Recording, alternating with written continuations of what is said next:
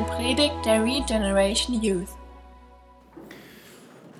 Ich denke, ihr alle kennt Situationen, wo ihr unruhig über was werdet, in dem Sinn, dass ihr irgendwie so für euch denkt, hey, ich muss mich unbedingt bei der und der Person melden. Kennt ihr sowas? Ich meine, zum Teil ist es bestimmt einfach so, dass man einen Geburtstag vergessen hat und deswegen meint, das muss ich jetzt nachholen, ich muss jetzt da mal anrufen und mal wieder Bescheid sagen oder weil man sich einfach lange bei einer Person nicht gemeldet hat. Aber vielleicht kennt ihr auch diese besonderen Situationen, wo der Heilige Geist einen unruhig macht über jemanden, wo man urplötzlich nicht mehr ruhig darüber wird, sich unbedingt bei einem zu melden oder zu jemandem hinzufahren oder auch etwas konkreter irgendwas zu machen. Und man, man weiß jetzt gar nicht so, ah, warum und wieso und, und warum habe ich jetzt irgendwie für mich so dieses Bedürfnis, mich zu melden oder das zu sagen oder jemandem vielleicht Geld zu geben oder, oder egal, was es auch, auch immer dann konkret ist. Und man fühlt sich vielleicht ein bisschen komisch dabei und man ist ein bisschen ängstlich und so ein bisschen, bisschen schüchtern und, und weiß nicht, so ist es jetzt, bilde ich mir das jetzt ein oder ist es jetzt einfach nur ein Gedanke von mir oder ist das vielleicht der Heilige Geist, der mich zu was bewegen will? Und so eine ähnliche Geschichte lesen wir auch heute in der Apostelgeschichte. Könnt ihr gerne mit mir aufschlagen. Apostelgeschichte 8, wenn wir uns einen Abschnitt angucken von Vers 26 bis Vers 40.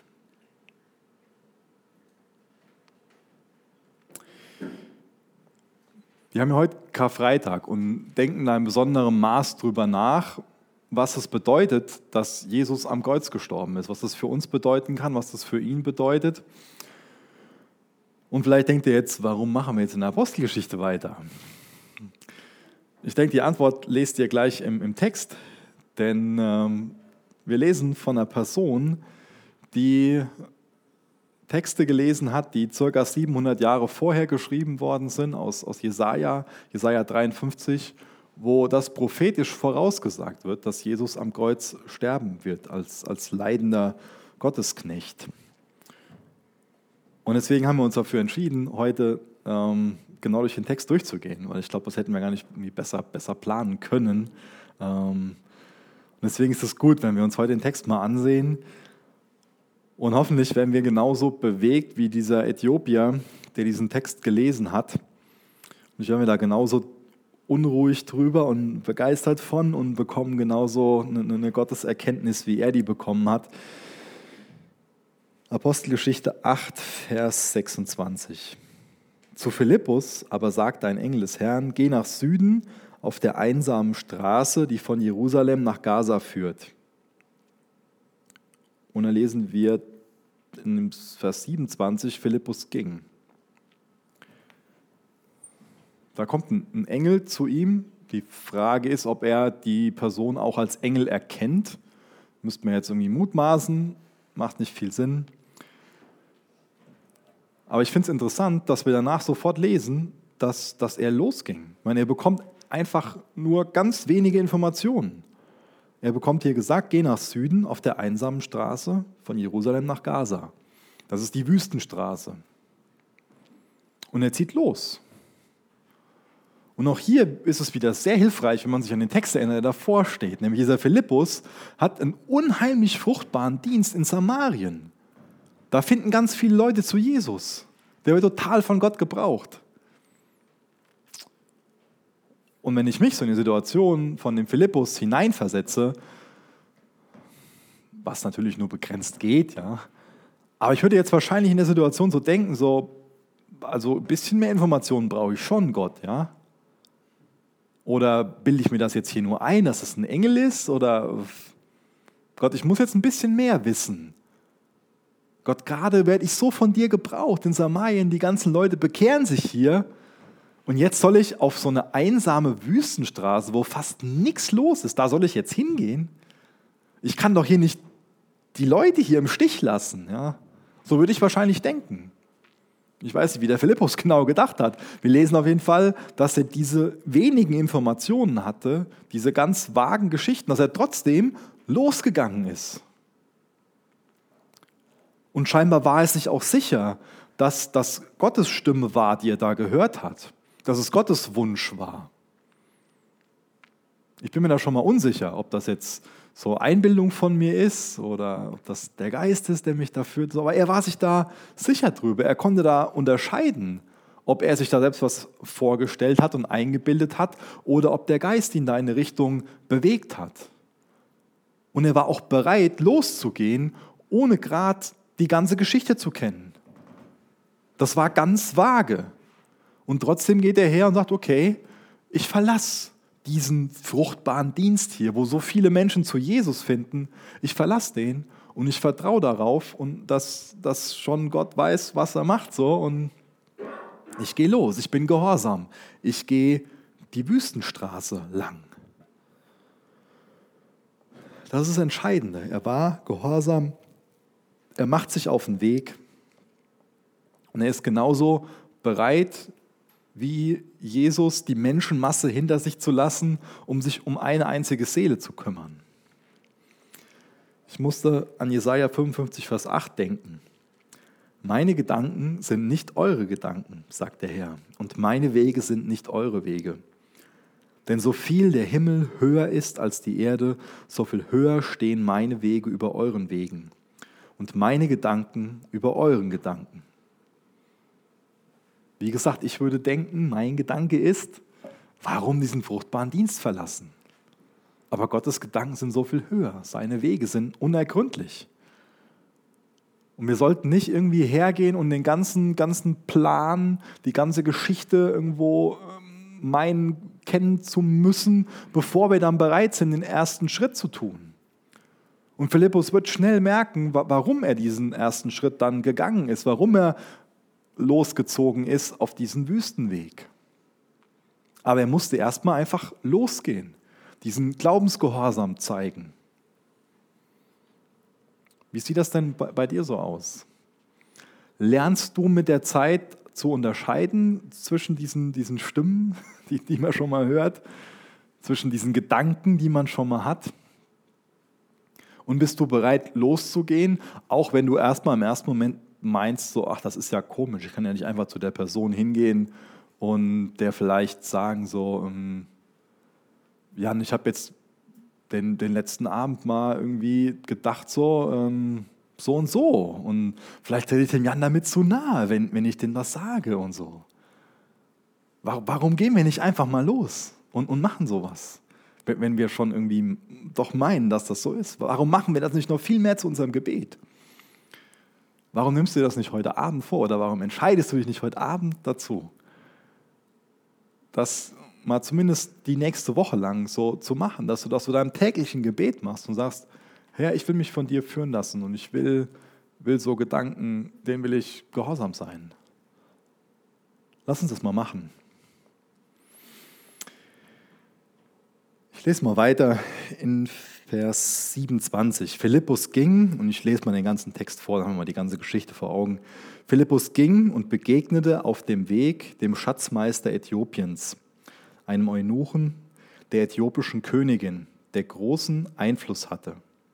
Er war nach Jerusalem gekommen, um dort anzubeten, und befand sich nun auf dem Heimweg. Er saß in seinem Wagen und las im Buch des Propheten Jesaja. Der Heilige Geist sagte zu Philippus: Lauf hinüber und geh neben dem Wagen her. Da lief Philippus hin und hörte, wie der Mann aus dem Propheten Jesaja las. Er fragte ihn: Verstehst du auch, was du da liest? Und der Mann erwiderte: Wie soll ich es verstehen, wenn es mir niemand erklärt? Und er bat Philippus einzusteigen und sich neben ihn zu setzen. Vielleicht hier schon ein paar, paar Randnotizen dazu. Ähm, damals war es ganz normal, dass jemand laut gelesen hat. Ich weiß nicht, wie ihr heute lest. Die meisten lesen wahrscheinlich leise. Ähm, aber ich finde das sehr gewinnbringend, gerade die Bibel laut zu lesen. Macht das mal.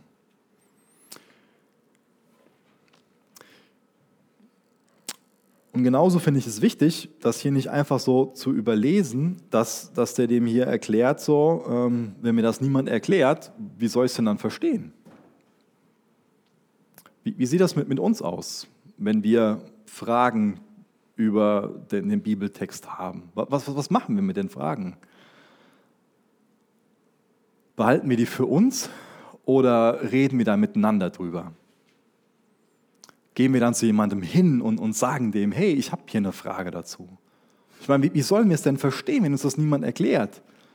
Aber auf der anderen Seite, wie soll uns das jemand erklären, wenn wir nicht die Frage stellen? Wenn wir nicht dann gemeinsam darüber ins Gespräch kommen und ins Gebet gehen, in, in die Bibel gehen und, und dann forschen?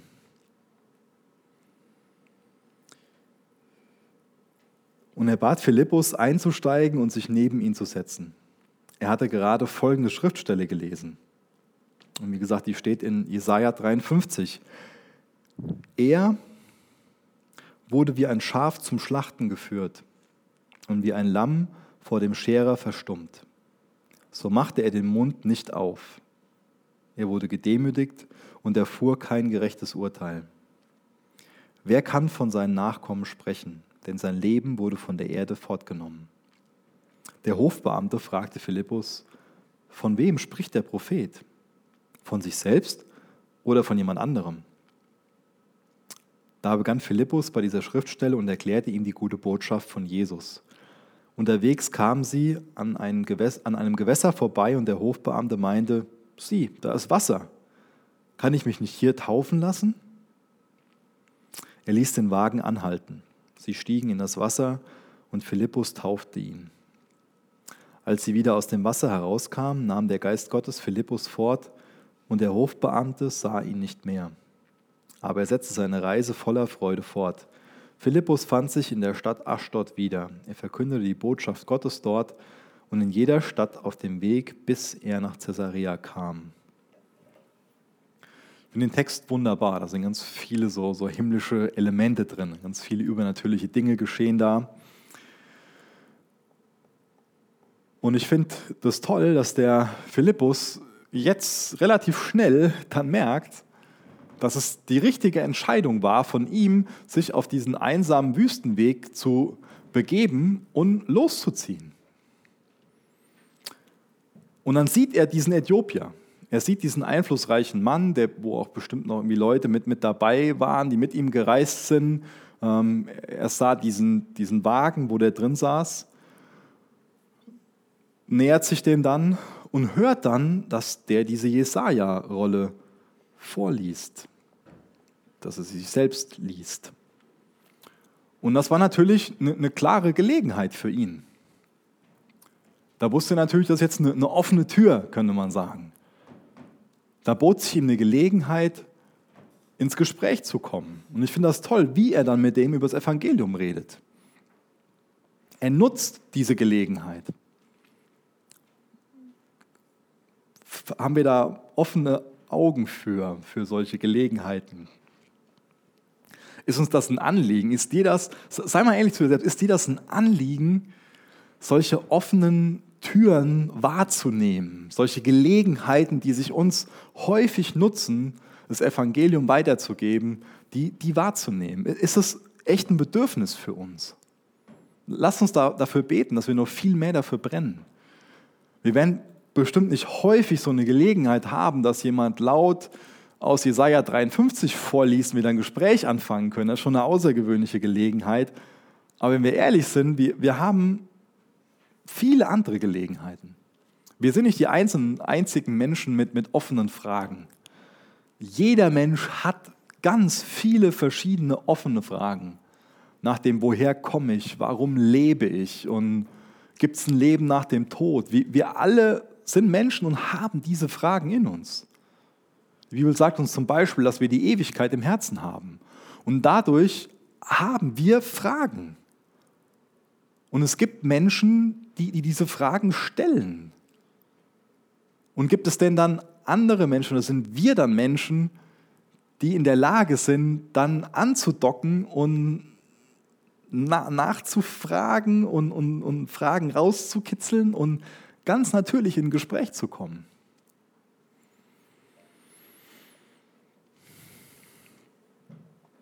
Warum gebraucht Gott denn hier den Philippus? Ich glaube, der gebraucht ihn deswegen, weil er einfach dazu bereit war, weil er gesagt hat, hier bin ich. Weil er bereit war und gesagt hat, hey, mir ist das egal, ich muss nicht schon wissen, dass dann Äthiopier lang reitet. Das muss ich nicht vorher wissen. Gott, mir reicht's, dass du sagst, geh auf diese Wüstenstraße. Und auch wenn ich jetzt denke, das ist, das ist Unsinn, auch wenn ich jetzt irgendwie menschlich argumentiere und, und, und meine, ich verlasse doch diesen fruchtbaren Dienst nicht, da ist so eine einsame Straße, was will ich denn da? Das, das macht er einfach nicht. Er sagt einfach, hey, ich, ich gehe los. Und deswegen kann Gott ihn gebrauchen. Wie ist das mit dir und mir? Sind wir bereit, uns so gebrauchen zu lassen?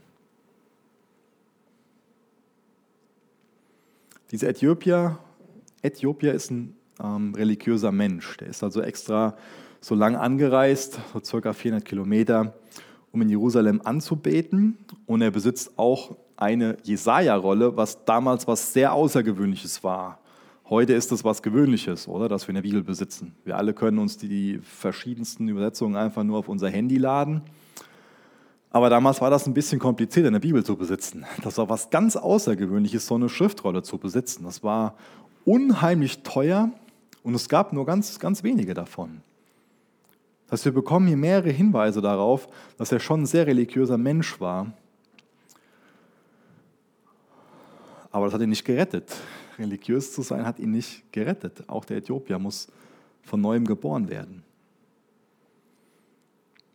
Und er bekommt hier durch Jesaja 53, als er das liest und das erklärt bekommt von dem Philippus, bekommt er quasi eine Gottesoffenbarung. Mir wird also bewusst, dass er verloren ist und er setzt sein Vertrauen auf Jesus. Und dann lesen wir davon, dass er nicht mal eine Taufklasse macht. Der hat auch nicht mehr irgendwie was für ein Brüdergespräch und wird geprüft, ob er wirklich wiedergeboren ist oder so. Sondern ihm fällt es da auf. Da ist, da ist Wasser, ey, was hindert mich jetzt daran, mich taufen zu lassen? Und er lässt sich taufen. Finde ich total toll. Ich habe schon als die, die Hoffnung, dass wenn wir mal irgendwie einen Ausflug machen zum Ahrtalsee, ähm, jemand von euch sagt, hey, was hindert mich daran, mich taufen zu lassen? Finde ich cool, wenn das mal irgendwann passieren würde.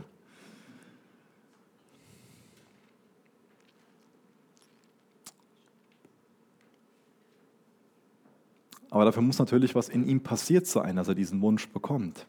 In der Taufe bekennt er ja, dass das Wasser seine Schuld abgewaschen hat. Die Taufe ist ja nur, ich will nicht nur sagen, Taufe ist was ganz Wichtiges. Die Taufe ist ja ein Bekenntnis davon, ein äußeres Zeichen für, für das, was halt im Inneren in uns passiert ist. Und mit der Taufe drückt er aus, dass er darauf vertraut, dass das Opfer von Jesus am Kreuz dass das ihn reingewaschen hat von seiner Schuld. Dass er dadurch befreit ist von seiner Sünde, dass er dadurch gerecht vor Gottes Thron stehen kann, annehmbar ist vor Gott. Er weiß, egal was er in der Vergangenheit gemacht hat, das ist von ihm abgewaschen. Er steht mit der reinen Weste da. Er braucht kein schlechtes Gewissen mehr haben. Das ist so schön, ein reines Gewissen haben zu können. Zu wissen, mir ist vergeben. Mir wird diese Schuld nicht mehr vorgehalten. Mein Schuldschein, der ist, der ist getilgt. Da ist nichts mehr, was man mir vorhalten kann. Und das drückt er aus. Ins Wasser hineingetunkt, abgewaschen, reingewaschen. Befreit. Hast du das für dich erlebt, dass du weißt, deine Schuld ist dir vergeben durch Gnade, durch den Glauben allein an Jesus? In Hebräer 4, Vers 16 steht, lasst uns deshalb zuversichtlich vor den Thron unseres gnädigen Gottes treten. Dort werden wir, werden wir Barmherzigkeit empfangen und Gnade finden, die uns helfen wird, wenn wir sie brauchen. Lass uns deshalb zuversichtlich vor den Thron unseres gnädigen Gottes treten. Dort werden wir Barmherzigkeit empfangen und Gnade finden, die uns helfen wird, wenn wir sie brauchen.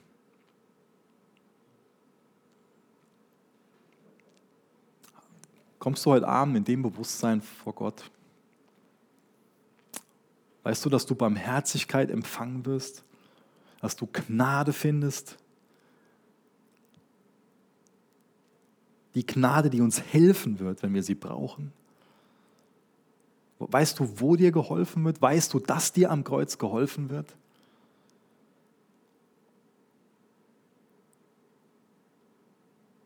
Ich lese nochmal den Vers vor, die beiden Verse aus Apostelgeschichte 8, 32, 33. Er hatte gerade folgende Schriftstelle gelesen.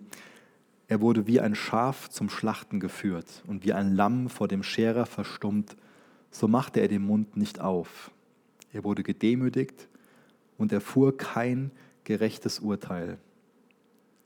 Wer kann von seinen Nachkommen sprechen, denn sein Leben wurde von der Erde fortgenommen. Ihr habt bestimmt in, in der Schule oder auch irgendwo anders schon euch mit dem einen oder anderen Religionsstifter befasst. Oder ihr habt ein Bild auch davon, wie, wie ein König regiert, wie ein König auftritt. Und ich hoffe, dass wir ein Bild durch Jesaja 53 bekommen, wie, wie unser König ist. Wie der König ist, nach dem wir Sehnsucht in unseren Herzen haben, nämlich Jesus Christus. Es, es gibt nur einen, der den Preis bezahlt hat, der bezahlt werden muss für Sünde. Und der ist Jesus Christus. Und er hat diesen Preis bezahlt. So sehr liebt er dich, dass er den Preis für deine Schuld bezahlt hat. Dass er die Herrlichkeit beim Vater hinter sich gelassen hat. Dass er so einen sterblichen, menschlichen Körper angezogen hat und sich auf den Weg gemacht hat. Dass er bereit war, sich geiseln zu lassen dass er bereit war, die Schande am Kreuz auf sich zu nehmen. So sehr liebt er dich. Er liebt dich so sehr, dass er bereit war, vom Vater verlassen zu sein. Diese Stunden der Finsternis am, am Kreuz, an der er für die Schuld der ganzen Menschheit, an, an der, während der Zeit hat er dafür bezahlt. Und das geht gar nicht in unseren Kopf hinein, wie grausam das für Jesus gewesen sein muss.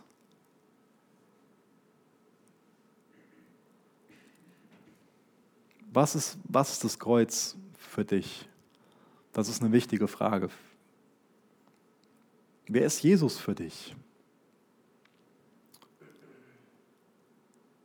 Feierst du es heute Abend wieder aufs Neue, dass Jesus am Kreuz seine Liebe zu dir bewiesen hat? Dass er sich für dich hingegeben hat, dass er sein Leben gegeben hat, damit du Leben haben kannst, damit du wissen kannst, die ist vergeben, damit du wissen kannst, egal was der Teufel aus seiner Vergangenheit hervorkramt, es ist keine Verdammnis mehr für diejenigen, die in Christus Jesus sind. Und wenn du an Jesus Christus glaubst, dann bist du in in Christus Jesus. Das ist eine ganz simple, wichtige Wahrheit, die für dich alles bedeuten sollte. Dass du gerecht bist, weil Jesus ein gerechtes, vollkommenes Opfer erbracht hat, für dich persönlich. Jesus, ich danke dir für diesen Tag, wo wir besonders darüber nachsinnen dürfen, dass du Gott bist, dass du Mensch geworden bist, dass du so ein sterblichen Körper angezogen hast. Danke, dass du nicht zu schade dafür warst. Danke, dass du dich komplett hingegeben hast für uns. Danke, dass du gelitten hast. Danke, dass du die Schuld für uns getragen hast. Danke, dass du ein gerechtes, vollkommenes Opfer gebracht hast. Danke, dass jetzt keine anderen Opfer mehr notwendig sind. Danke, dass wir gerettet werden können aus Gnade aus Glaube allein. Jesus, wir laden dich ein, heute Abend in, uns, in unserer Mitte zu wirken. Dir geht es um unsere Herzen. Wir wollen dich aus ganzem Herzen lieben. Hilf du uns dabei.